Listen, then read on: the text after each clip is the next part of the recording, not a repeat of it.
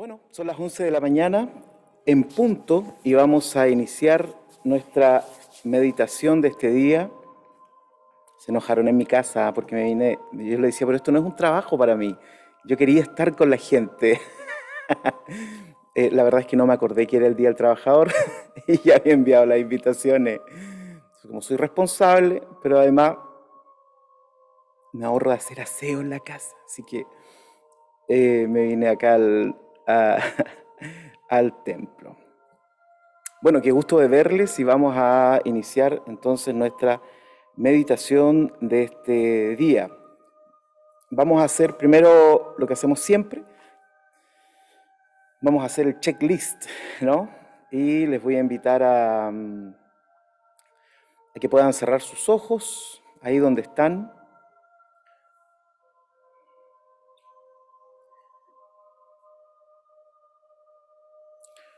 Cuando cerramos nuestros ojos, yo sé que para algunos no, siempre es muy cómodo porque algunos cierran solo sus ojos para dormir, otros cierran sus ojos para imaginar y algunas veces cerramos los ojos para esperar que pase la tormenta. Pero no es una costumbre nuestra tener los ojos cerrados. Sin embargo, en el momento que lo hacemos, unos sentidos se superponen a otros, y ya que la vista, la visión, el mirar resulta tan estimulante para nuestra imaginación, entonces cuando cerramos nuestros ojos cerramos un canal súper importante de nuestra estimulación diaria. Uno de los más importantes quizás. Prácticamente todo el neuromarketing está pensado en poder influenciarnos a través de la visión. Por lo tanto, gran parte de la economía mundial de Occidente se mueve porque la estimulación visual es tremendamente potente en nosotros. Por eso nos resulta a veces tan extraño cerrar los ojos un sábado a las 11 de la mañana. Es un muy buen ejercicio.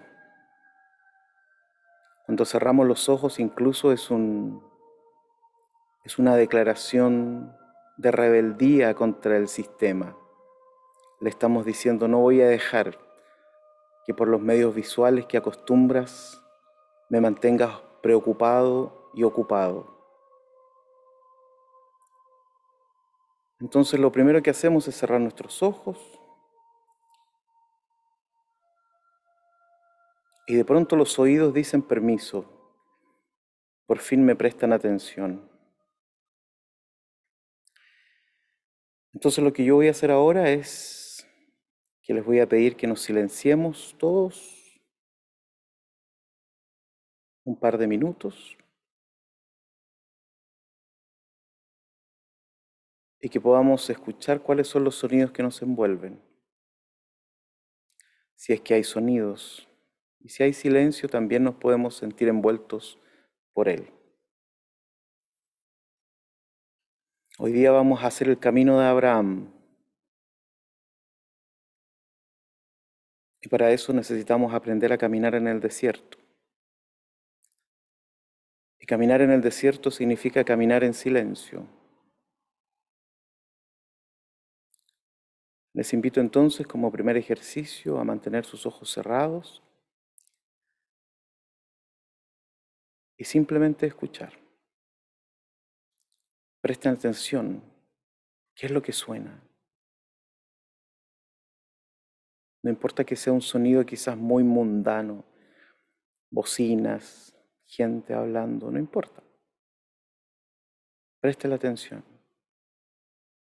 Porque todos esos sonidos nos acompañan durante todo el día, pero no siempre tenemos conciencia de ellos.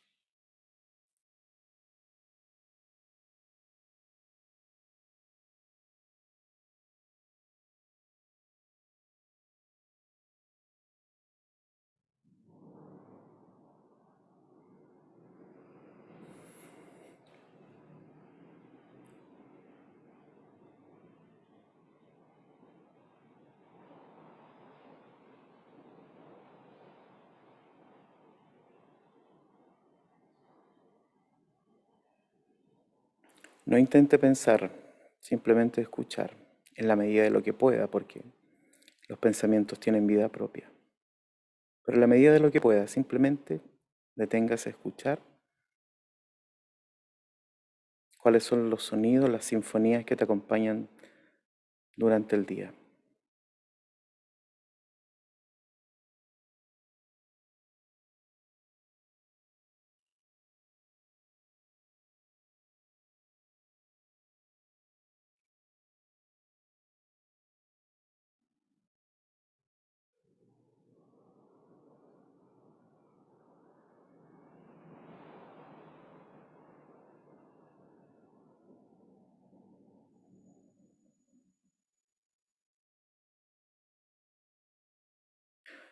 Lo más sencillo y lo más complejo de la meditación consiste justamente en guardar silencio. Ahí radica la riqueza de esto. Por eso usualmente cuando pensamos en espiritualidad solemos tener en nuestras imágenes monasterios, templos, monjes, porque de alguna manera asociamos la espiritualidad al silencio. Incluso en el Antiguo Testamento hay un profeta que se encuentra con Dios, no en la tormenta, no en el terremoto, ni en el fuego, sino en el susurro más apacible que pueda el oído captar. Es como si de manera natural cada uno de nosotros supiera que ir hacia Dios implica pasar por el desierto. Y quienes conocemos el desierto sabemos de esos sonidos especiales que tiene un lugar con tanto silencio. Tomémonos un minuto y démosle la oportunidad a nuestros oídos de que escuchen con toda la atención que quieran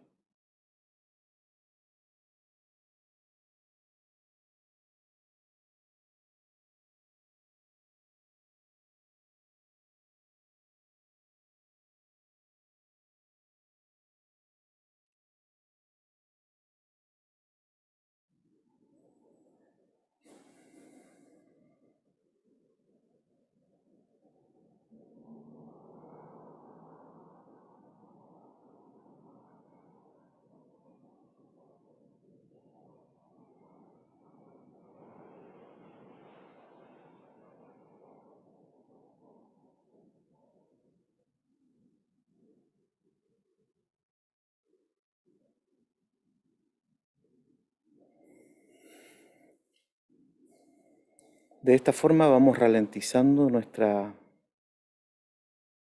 nuestra vida, ¿no? Que a veces sin darnos cuenta andamos súper rápido.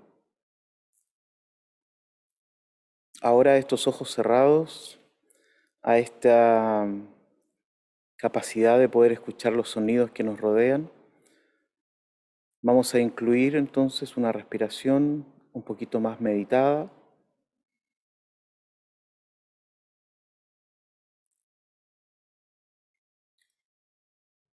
Más que meditación, les invito a suspirar.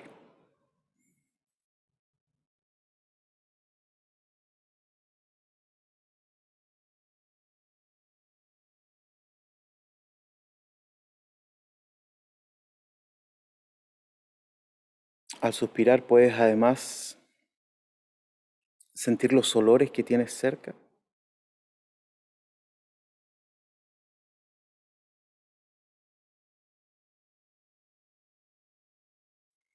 Inspiras por la nariz, expiras por la boca y si puedes hacer que el aire salga más lento de lo que entró, mucho mejor.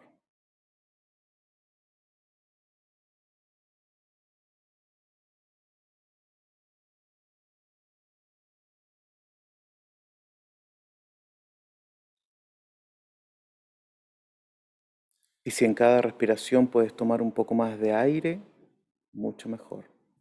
Y si puedes mantener ese aire después,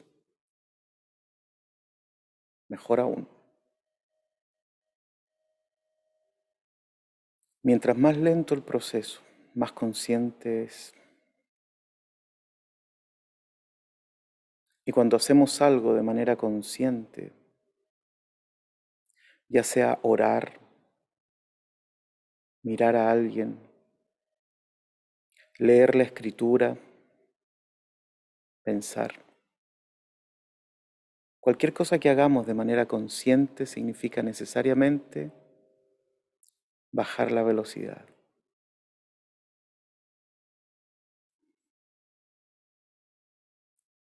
Por eso cuando pensamos en hombres o mujeres sabias, solemos también tener imágenes en la mente de personas en un estado de quietud. Lo bueno es que Dios nos entregó todo eso, lo tenemos en nuestras manos. Tenemos el aire para respirar y limpiar nuestros pulmones y nuestros pensamientos. Tenemos la capacidad de retener ese aire en los pulmones. Podemos adoptar la capacidad de soltar el aire más lento como si estuviéramos soplando una vela.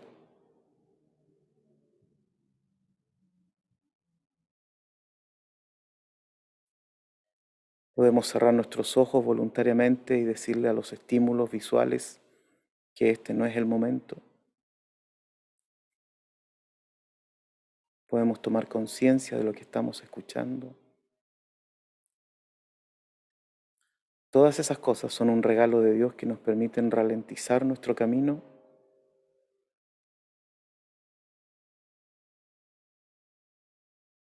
Incluso cuentan los arqueólogos que para subir al templo de Jerusalén los escalones estaban dispuestos de tal forma que las personas fueran deteniéndose obligadamente para subir. escalones largos, más cortos, grupos de escalonadas. Todo estaba hecho con la función de que en la medida que te fueras acercando a Dios, pudieras detenerte.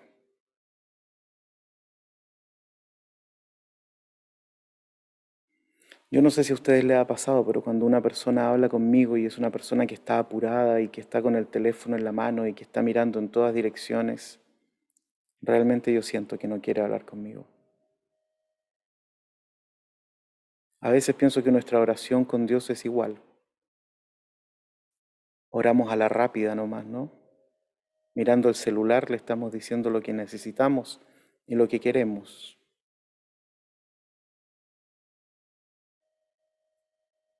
Pero caminar por el desierto o subir hacia el templo requiere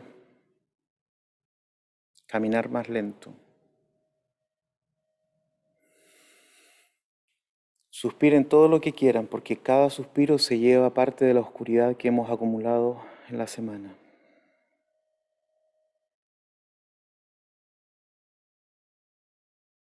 Suspiramos cuando estamos enamorados y cuando estamos aproblemados. El cuerpo se equilibra. Todas estas cosas son un regalo que vienen del Eterno para nosotros.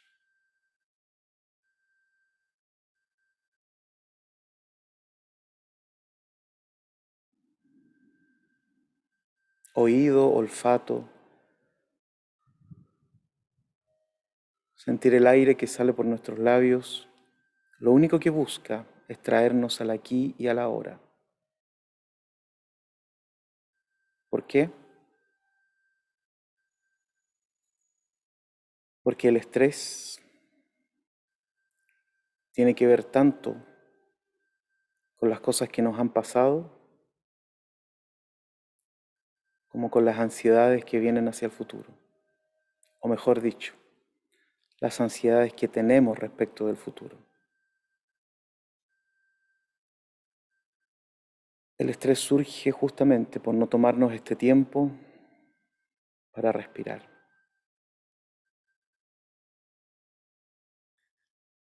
Como dice Ansel Grun, simplemente estar en la presencia de Dios,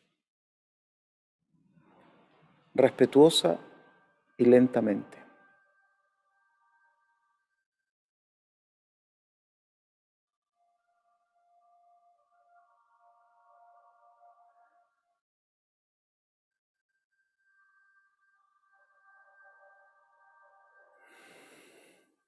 Cada suspiro se lleva algo de la tristeza, de la pena, del enojo, de la rabia, de la frustración. Mientras más profundo la limpieza llega más adentro, mientras más lento sale el aire, nos podemos quedar con las mejores partes.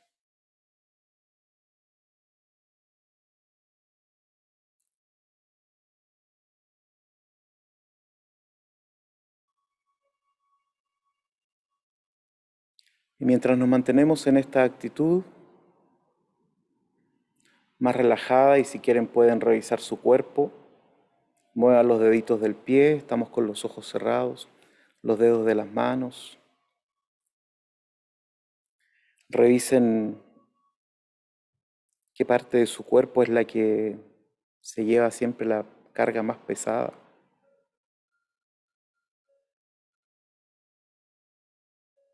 Denle a su cuerpo un respiro también. Y pensemos en Abraham.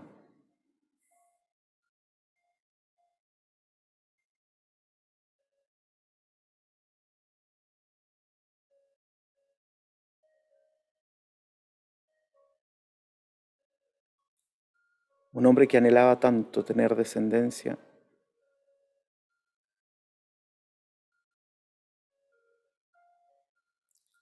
un hombre que anhelaba tanto algo.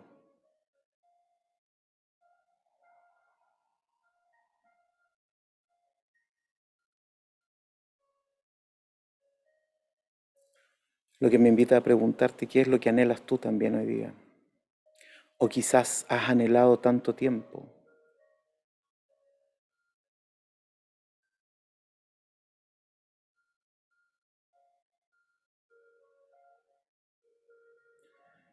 ¿Qué sería de diferente si hoy día de pronto tuvieras aquello que anhelas tanto? ¿En qué sentido serías distinto, distinta? ¿Estarías más feliz? ¿Serías más sabio, más sabia?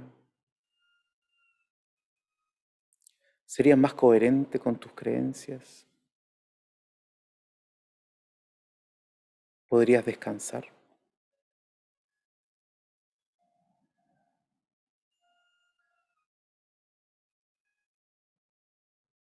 Piensa en algo que anhelas con toda el alma, como Abraham, que anhelaba tener un hijo con toda su alma.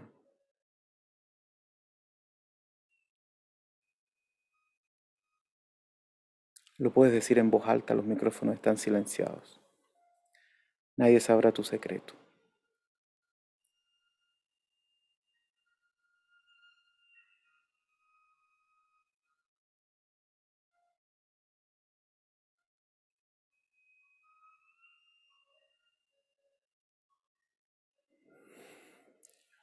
Y en ese sentido, aquello que anhelas con tantas ganas y deseos,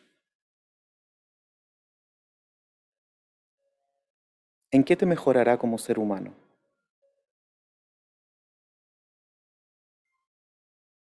Imagínate que mañana despiertas y tienes aquello que has anhelado siempre. ¿En qué sentido podría ser mejor? ¿Hay alguien que se beneficiaría de eso?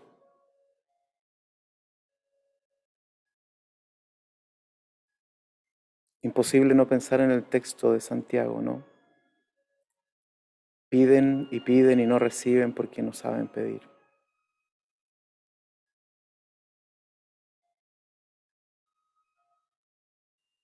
¿En qué serías diferente?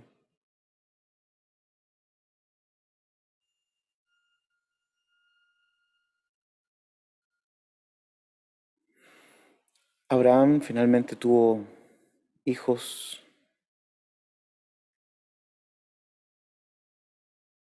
Y en un momento Dios le dice que debe entregárselo.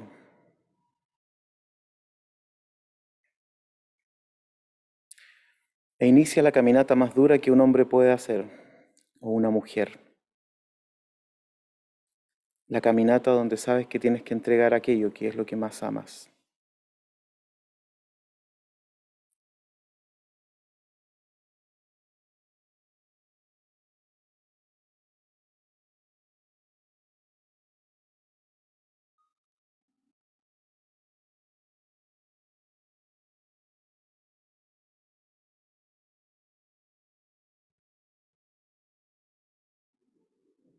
Imagínate a ti mismo caminando por ese desierto.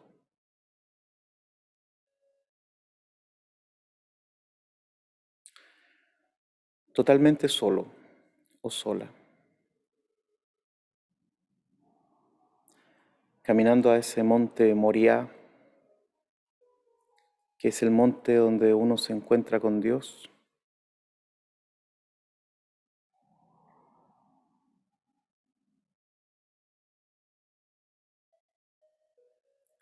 Pero con ese Dios que ahora exige.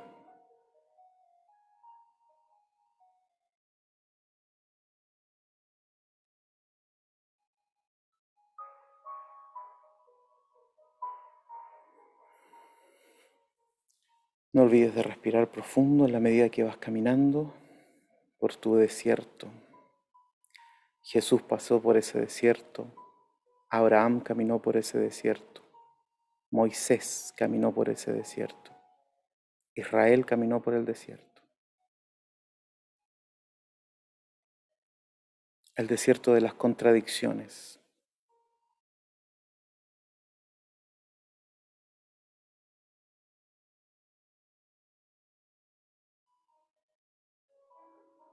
¿Qué sería mejor para ti? ¿Tener lo que deseabas o no tenerlo para no entregarlo? Seguro que eran preguntas de Abraham.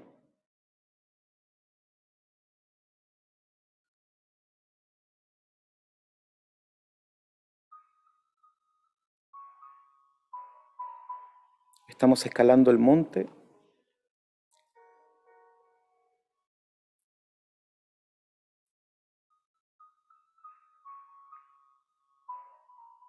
y nos encontramos con Dios. No lo vemos, pero ahí está. Sabemos que está ahí. Y sabemos de su exigencia. ¿Qué es lo que espera de nosotros?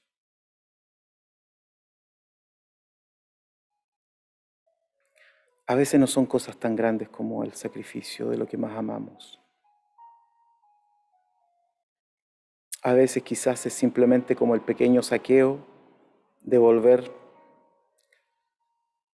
con lo que se había excedido y listo.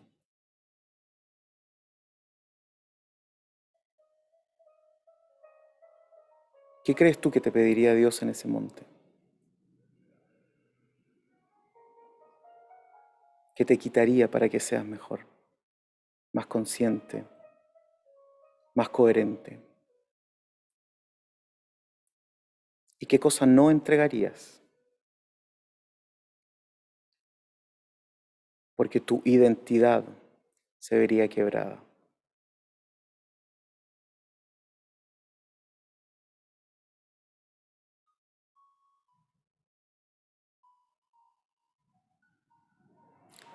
Tomémonos un minuto para hablar con Dios. Contémosle aquellas cosas que anhelamos con toda el alma. Pero sobre todo contémosle y hablemosle acerca de nuestros miedos. ¿Qué cosas nos dan miedo? ¿Qué cosas nos frustran?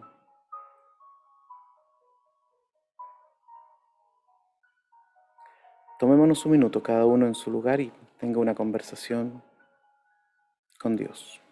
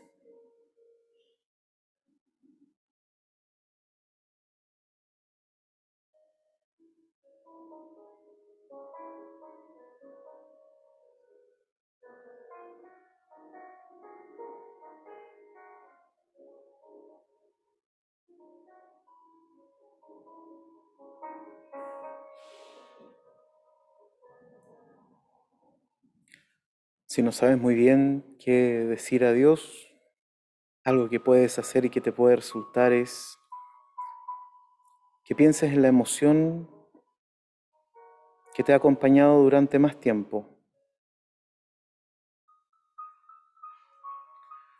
Defínela en tus pensamientos. ¿Cuál es? ¿Qué nombre tiene?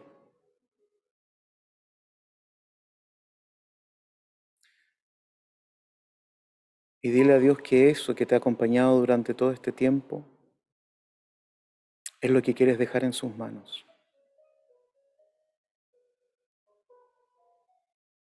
Esa emoción que se ha mantenido como una sombra o como una luz cerca de ti.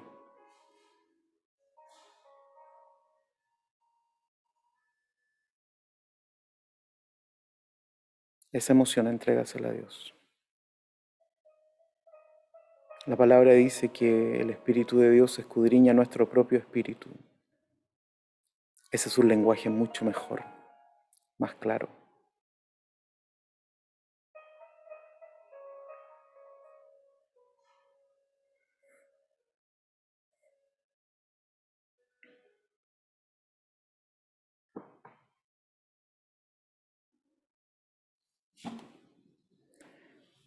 Les invito a que con los ojos cerrados, ya para ir finalizando, oremos juntos esta oración que nos enseñó Jesús, donde a Dios le dice Padre. Oremos lentamente esta oración en conciencia, que es la oración que a todos nosotros que estamos en este lugar nos permite llamarnos hermanos y hermanas. Padre nuestro, que estás en los cielos, santificado sea tu nombre. Venga a nosotros tu reino, hágase tu voluntad, así en la tierra como en el cielo. El pan nuestro de cada día, dánoslo hoy, y perdónanos nuestras deudas así como nosotros perdonamos a nuestros deudores. No nos dejes caer en la tentación, mas líbranos del mal, porque tuyo es el reino, el poder y la gloria, por los siglos de los siglos. Amén. Y podemos ir volviendo